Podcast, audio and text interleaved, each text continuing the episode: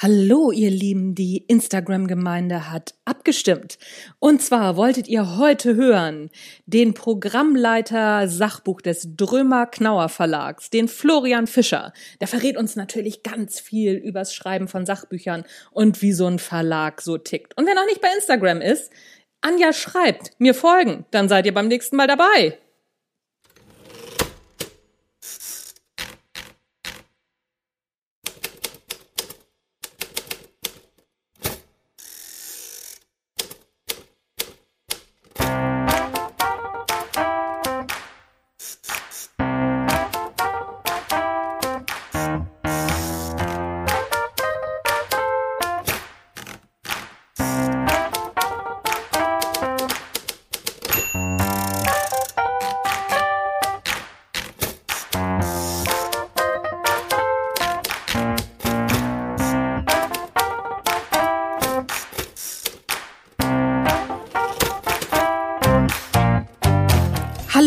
Mit O, moin zusammen und ein herzliches Willkommen beim Erfolgreich Schreiben Podcast. Der einzige Podcast, in dem erfolgreiche Autorinnen und Autoren und Verlagsprofis ihre Schreibgeheimnisse verraten und aus ihrem Leben plaudern. Außerdem bekommst du praktische Schreibtipps, tolle Impulse und Motivationskicks für deinen Schreibprozess und deinen Weg zum eigenen Buch. Mein Name ist Anja Niekerken und es ist mir ein Fest, dass du reinhörst. So, ihr Lieben, bevor wir ins Interview springen, eine Sache. Ganz, ganz wichtig. Empfiehl den Erfolgreich Schreiben Podcast unbedingt weiter. Wir brauchen noch ein paar mehr Klicks bei iTunes, damit wir im Ranking wieder nach oben kommen, damit ich wieder gute Autorinnen und Autoren wie Sebastian Fitzek und Nicole Staudinger und Monika Bittel und ach und wie sie nicht alle heißen, an den Start kriege. Außerdem brauche ich Sternebewertungen und ein bis zwei Sätze. Bitte, bitte, bitte. Es ist ja auch in eurem Interesse, weil, ne? Wenn wir berühmt sind, dann kommen auch die Berühmten. Haha, auf geht's!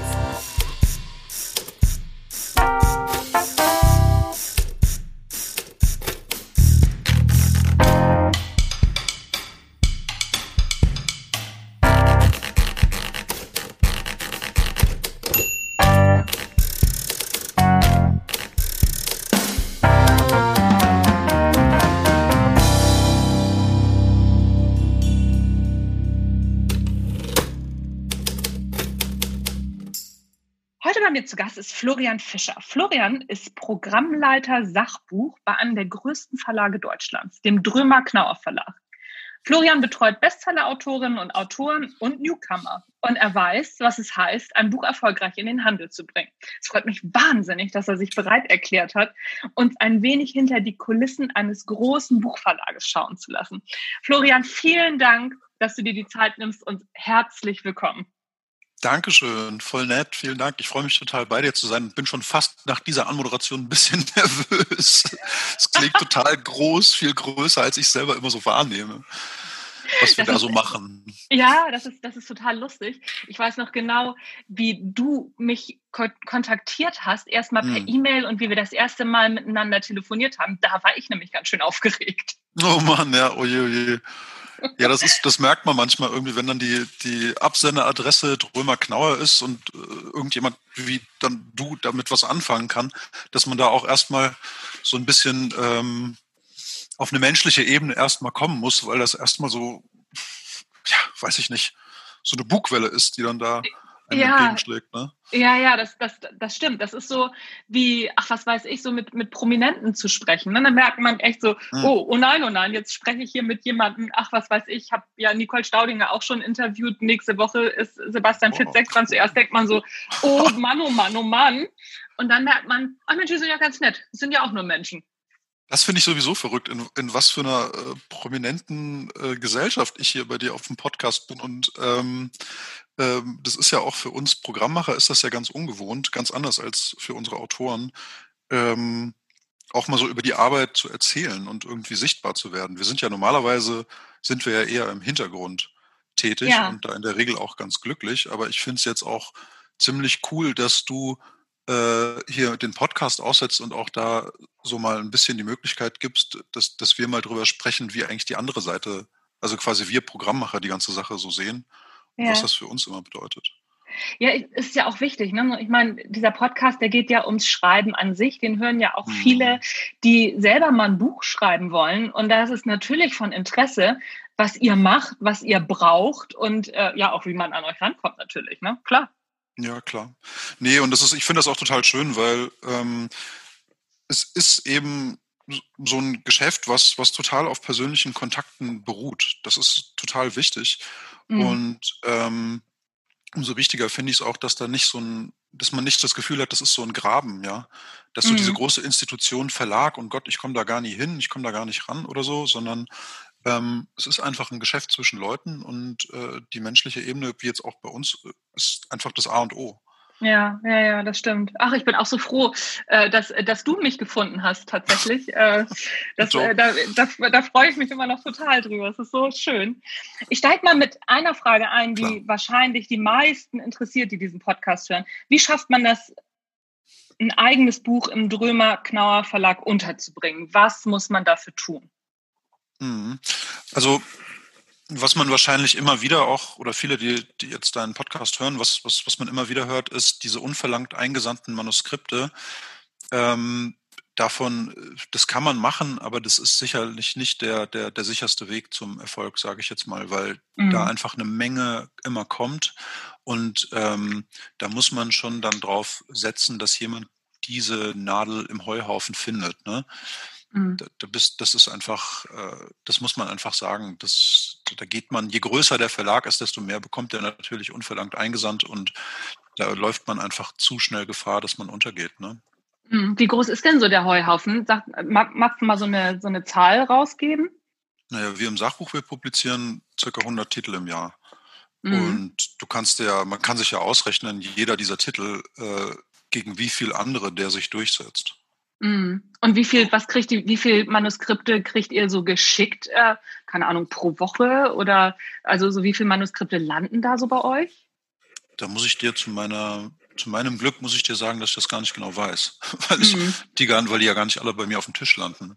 Ja, so, wo landen die denn? Auch bei uns, auch bei uns im, äh, im Verlag sozusagen durchläuft das ja verschiedene Stationen. Ja, das kommt halt erstmal ähm, wie in ein Lektoratsbüro, dann schauen sich das verschiedene Leute an, dann haben wir äh, verschiedene Kollegen, die das, die das vorsortieren und es muss halt dann tatsächlich mehreren Leuten nacheinander als das Ding ins Auge springen, bis mhm. das tatsächlich dann auch in der Lektoratsrunde kommt und äh, besprochen wird. Also da musste schon ein paar Türen sozusagen, ein paar Torwächter musste echt hinter dir lassen, bis, mhm. du, bis du dann da bist. Und äh, deshalb ist das echt nicht so der goldene Weg eigentlich. Ja? Also es ist nie ausgeschlossen. Es gibt auch echt, sowohl in der Belletristik als auch im Sachbuch gibt es ja immer wieder Bücher, die, äh, die es dann eben doch total schaffen. Und das ist auch überhaupt nicht ausgeschlossen auf dem Weg. Mhm. Mhm. Aber es haben sich ja jetzt auch ähm, nicht umsonst gibt es Literaturagenturen zum mhm. Beispiel, ja. ähm, die dann sozusagen als ein erster Filter fungieren und die auch im besten Fall mit verschiedenen Verlagen gute Kontakte haben und auch wissen, was passt wohin und wer sucht was und wie muss es dann aufbereitet sein, damit es die Leute auch überzeugt. Und als Verlag äh, ist es dann natürlich schon so, dass du ja auch mit Agenturen zusammenarbeitest, weil du weißt, okay, die sieben vorher aus und die wissen genau, was wir brauchen. Mhm. Und da hast du halt dann echt schon mal einen ganz anderen, ganz anderen Stand äh, ja. wenn die dich einreichen. Also das ist, das ist schon was, wenn man, wenn man kompletter Debütant ist, was man sich echt überlegen sollte, zu einer ja, Literaturagentur okay. zu gehen, das kann man schon sagen. Ja. Und gleichzeitig gucken wir natürlich auch ganz proaktiv vom Verlag immer stärker und immer mehr, und das machen auch alle, äh, in die sogenannte Kaltakquise zu gehen. Mhm. Dass wir, wir wissen ja, was wir brauchen, was wir wollen, was wir suchen. Im Zweifelsfall wissen wir das. Manchmal auch nicht. ähm, äh, und, und suchen halt aktiv danach und sprechen die Leute an, so wie jetzt in unserem Fall eben auch. Ja. Ähm, da bin ich auf dich zugekommen, weil ich gesehen habe, äh, du hast halt ein, ein, gutes Thema und vor allem, das ist der zweite wichtige Punkt, wo man, zumindest wenn man Sachbuchautor oder Autorin sein möchte oder werden möchte und man arbeiten sollte, ist die eigene Plattform. Also du kannst das tollste, du kannst das schönste Buch haben, wenn du aber nicht äh, die Mittel und Wege sozusagen für dich schon mal bereitgestellt hast, um auch gehört zu werden und gesehen zu werden, dann, dann bringt es dir im Zweifelsfall nichts, ja. Mhm. Das ist ja. Das ist ja auch so ein Punkt. Also da bist du, ähm, dann bist du schon Autor und hast dein Buch und dann bist du aber schon wieder die Nadel im Heuhaufen, weil einfach ja. so viel erscheint, ja. Und, und, und, und Visibility, Sichtbarkeit, das ist, das ist bei uns im, im äh, Verlagsgeschäft ist das das A und O. Und gerade als Debütant ist es halt so, du hast im Zweifelsfall noch keinen riesigen Namen und ähm, dementsprechend bleibt auch nicht jeder an dem Namen sofort hängen. Und dann musst du, musst du echt gucken, dass du das, was wir halt Plattform nennen, hast. Und das mhm. kann, kann ja ganz, ganz, ganz unterschiedlich sein, ne? was das dann mhm. ist. Also mhm. da gibt es kein One-Fits-All, sondern das, das ist mit, mit für jeden Autor ähm, muss das authentisch, organisch wachsen. Ja. Ja, okay. Oh, ja, sorry, gut. war eine lange Antwort auf eine kurze ja, Frage. Nee, nein, nein, nein, alles gut. Also so, wir, wir haben ja auch ein bisschen Zeit, äh, von daher äh, passt ja. das schon. Ähm, was die Plattform anbelangt, also so du sagtest ja auch, also so die, die Art und Weise der, der, der Plattform, das, das ist jetzt zweitrangig. Was, was würdest du denn sagen, wäre eine gute Plattform? So als Beispiel einfach mal. Naja, ich meine, schau bei dir jetzt ganz konkret. Du hast ähm, Du bist als Speakerin unterwegs, du hast deinen, mhm. deinen, deinen vorherigen Podcast schon gehabt, du hast einen sehr, sehr, sehr coolen Blog, auf, der ja sozusagen dann auch der, der Ansatz war, äh, aus dem ja. dann auch das Buch heraus entstanden ist, der eine Eintrag da. Ja. Ähm, du hast einen wahnsinnig professionell aufgemachten Auftritt im Netz, ja. Das sind ja schon alles dann solche Faktoren, auf die man dann eben auch, oder wo ja auch wir dann drauf aufgesetzt haben, ja. Mhm. Ganz geschweige davon, dass du ja sowieso schon auch äh, publiziert hattest vorher und auch geschrieben hattest. Aber auch wenn das mhm. nicht der Fall gewesen wäre, ne, dann mhm. wäre das deine authentische Plattform gewesen. Mhm. mhm. Okay, verstanden. Das ist ja auf jeden Fall schon mal was. Wenn jetzt aber doch jemand sagt, so, okay, komm, ähm, ich gehe jetzt mal den Weg über die, weiß ich nicht, zehn Hürden, die da zu mhm. nehmen sind und sende ein Exposé ein oder doch lieber ein ganzes Manuskript. Was ist sinnvoller? Das kann man nicht, das, das, das, das, das kann man fast nicht allgemeingültig sagen. Das kommt wirklich total drauf an, ja. Mhm. Wenn du jetzt sagst, du willst ein Debattenbuch schreiben, ein gesellschaftspolitisches Debattenbuch, mhm. dann brauche ich, dann brauchen wir sicher nicht von dir das komplette Manuskript, um uns ein Bild davon zu machen, funktioniert das, sondern ist die Frage danach, dann, dann, dann, was ist das Thema, was ist die These, was ist die Argumentationslinie und was ist halt als Autorin, Autor deine Absenderkompetenz? Mhm das heißt jetzt nicht Absenderkompetenz in dem Sinne von welche, äh, welche Titel trägst du vor deinem Namen, sondern mhm. einfach wie, wie, aus welchen Gründen heraus bist du überzeugend dazu befähigt, zu dem oder zu dem Thema zu sprechen, ja. Mhm. Und da würde jetzt, da würde man jetzt sagen, okay, das muss halt, das, das kannst du total konzise, kannst du das äh, auf den Punkt bringen, wie es dann um mhm. dieses Projekt stehen würde. Wenn du jetzt sagst, ich möchte irgendwie Nature Writing machen, ja. Ich will jetzt irgendwie den Lesern als Autor näher bringen, wie, wie, wie, wie bereichernd das für mich ist, wenn ich ähm, einmal quer durch, durch Deutschland wandere und was ich dabei erlebe und was in mir selber drin vorgeht, dann ist so ein bisschen Textprobe sicherlich ganz hilfreich. Mhm. Weil du dann auch wiederum deine Kompetenz ja daraus ziehst, wie gut und äh, du in die Introspektive gehen kannst und dann da auch drüber schreiben kannst. Das lässt sich eben in einem kurzen Exposé nur bedingt darstellen. Ja, ja, okay. Also Exposé, also wenn Exposé, dann auf jeden Fall mit Beispielkapitel, oder? Ist, also Leseprobe ist auf jeden Fall immer gut, weil wir auch im Sachbuch ja nie nur nach Thema gehen, sondern auch einfach danach können die Leute schreiben. Gar keine Frage. Mhm. Ich meine, bei dir ist es jetzt zum Beispiel speziell so, du hast halt Themen, die, die, die jeden von uns irgendwie auch angehen und in unserem Alltag auch ähm, äh, beschäftigen. Und gleichzeitig hast du ja auch eine gewisse Stilistik, mhm. die sozusagen äh, auch mal eine bittere Pille soft runtergehen lässt, weil du es halt mit Humor und mit guten Beispielen machst. Ne? Mhm. Also das ist ja, wenn du jetzt einfach nur sagst, so äh, Leute, ich, ich schreibe jetzt ein Buch, ähm, wie man kein Arschloch ist, dann mhm. ähm, dann weiß ich ja noch überhaupt nicht, wie du das machen willst. Ja, und dann kannst du mir schreiben, so, ich mache das übrigens mit viel Humor. Ob ich dir das dann glaube, bevor ich es gelesen habe, ist eine ganz andere Frage. Ja, ja, okay. Ja, verstanden. Ja, ja, klar. Ja. Das, das macht auf jeden Fall Sinn. Was würdest du denn insgesamt sagen? Was, was zeichnet für dich ein gutes, bleiben wir mal beim Sachbuch, ein gutes Sachbuch aus? Ähm, also allererster Punkt Authentizität, ja. Mhm. Das, wenn das, ob das jetzt eine Biografie ist von irgendeinem Promi oder was, oder ob das eine, ein Debattenbuch ist, oder ob das Lebenshilfe ist oder ja, wegen mir Nature Writing oder sonst was. Wenn das aufgesetzt ist, die ganze Kiste, dann wird das der Endkunde jedes Mal merken. Mhm. Das kriegst du nicht, kriegst du nicht verkauft. Mhm. Also davon bin ich, bin ich wirklich total überzeugt. Die Authentizität, das ist das, was es, was es total braucht. Und das ist das, was wir dann halt auch immer abklopfen. Ne? Mhm. Ähm, sagen, wer möchte mir hier was erzählen und wieso ist das denn eigentlich so? Wie kommt die oder derjenige denn da zu seinem Thema? Und oder ist das jetzt einfach nur Promi X sagt, ich hätte auch gerne ein Buch? Mhm. mhm. So.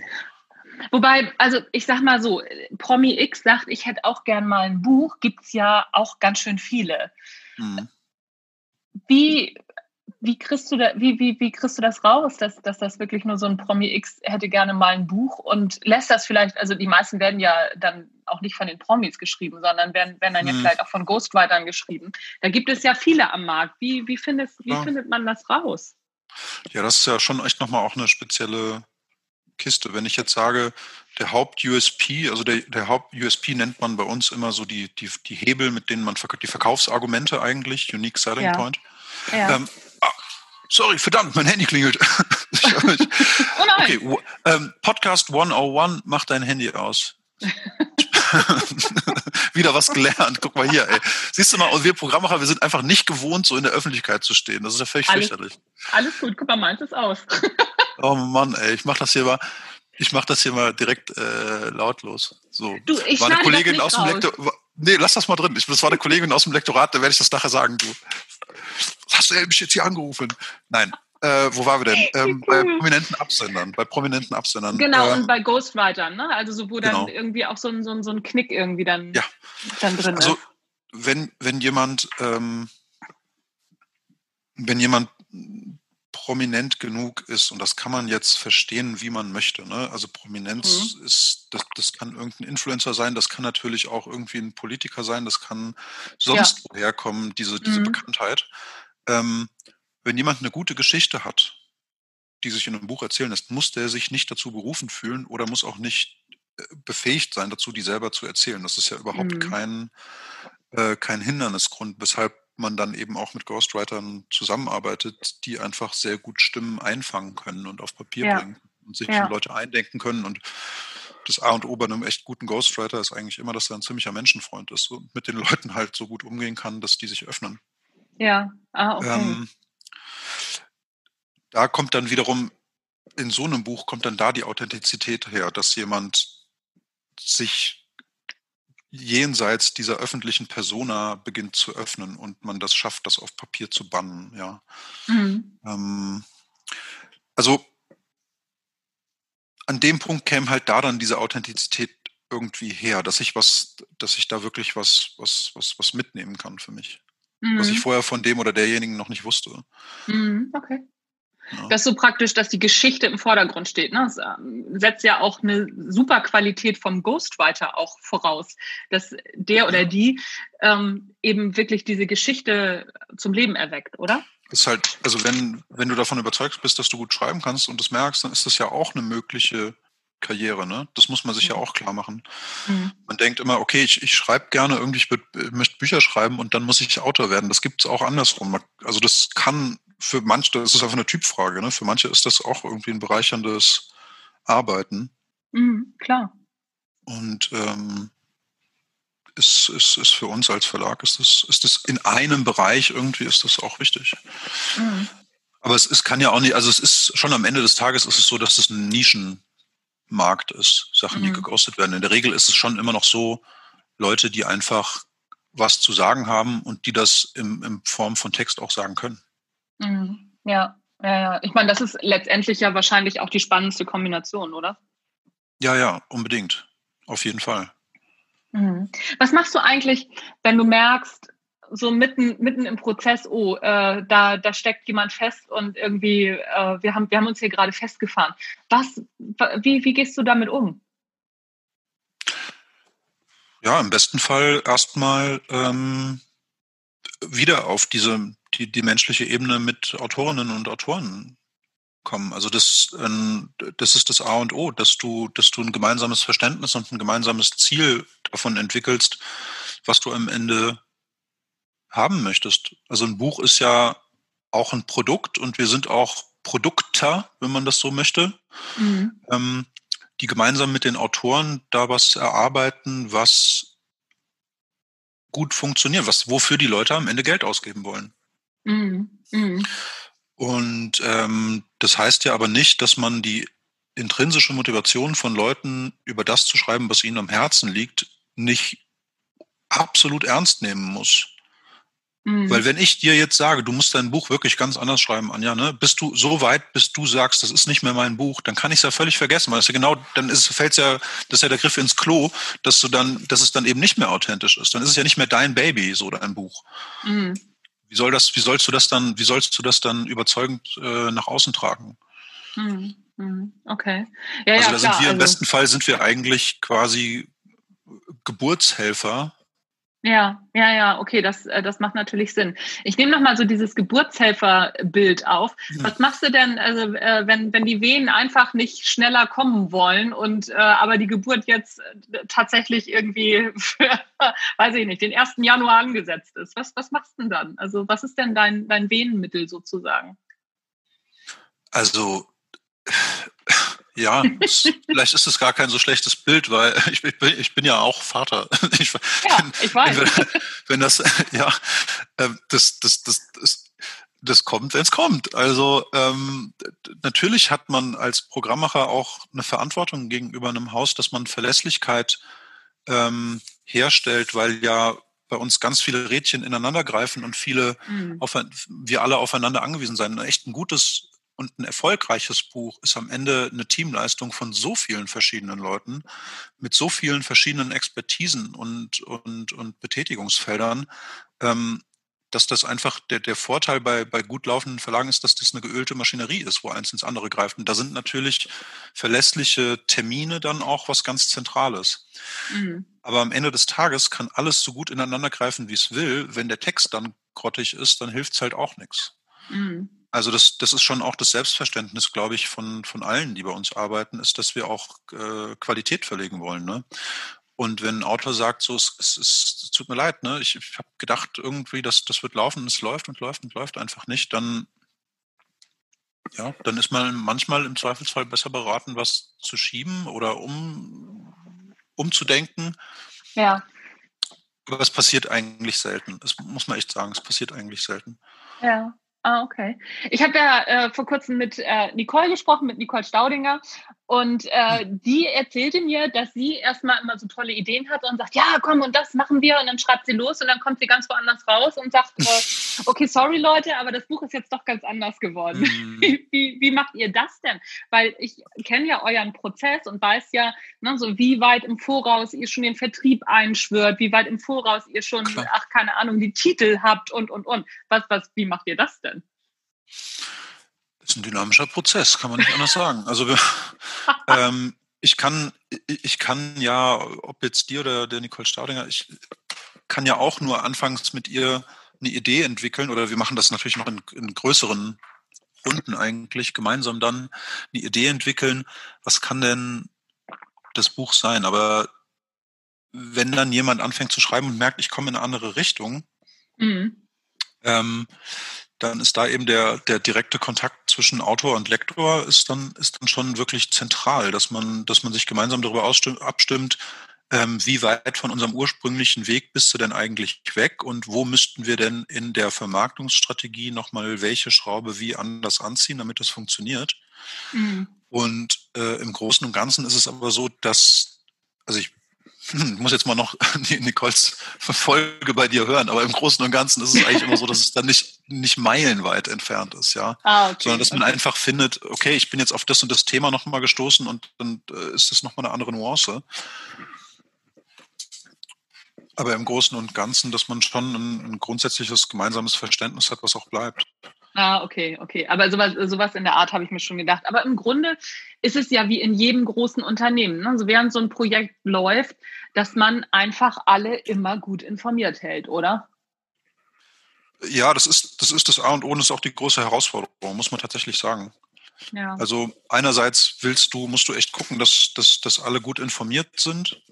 Andererseits kannst du weder A, den ganzen Tag nur damit verbringen, Mails zu lesen und zu schreiben, oder B, nur noch in Calls zu sitzen.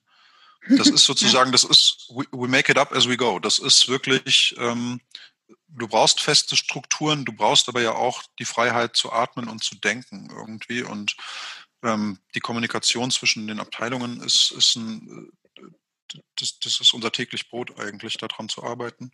Mhm, mh. Ja, ja, klar. Hat sich natürlich jetzt auch alles durch die Krise alles viel verändert, ja. Das muss man ja echt auch sagen. Bist du, Hat sich viel ähm, verändert und ich muss sagen, aber im Grundsätzlichen eigentlich viel zum Besseren auch. Also nicht, dass es vorher ja? schlecht war, aber nicht, will ich überhaupt nicht sagen. Aber ja. ähm, äh, durch die Möglichkeiten über, über vermehrte Videocalls, ähm, äh, Dokumente, in denen alle live drin arbeiten, so das ist, das ist schon alles sehr, sehr angenehm, muss man sagen. Ja, ja, es sagen tatsächlich viele. Ne? So viele, die, ähm, ich merke das auch bei meinen Kunden, die gut durch die Krise bisher gekommen sind, die auch gleich durchgestartet haben mit Homeoffice und äh, ihre Leute auch gleich da drin geschult haben und, und, und, die sehen da alle sehr viele Vorteile drin. Und ihr scheint da ja auch zu, zu gehören, ne?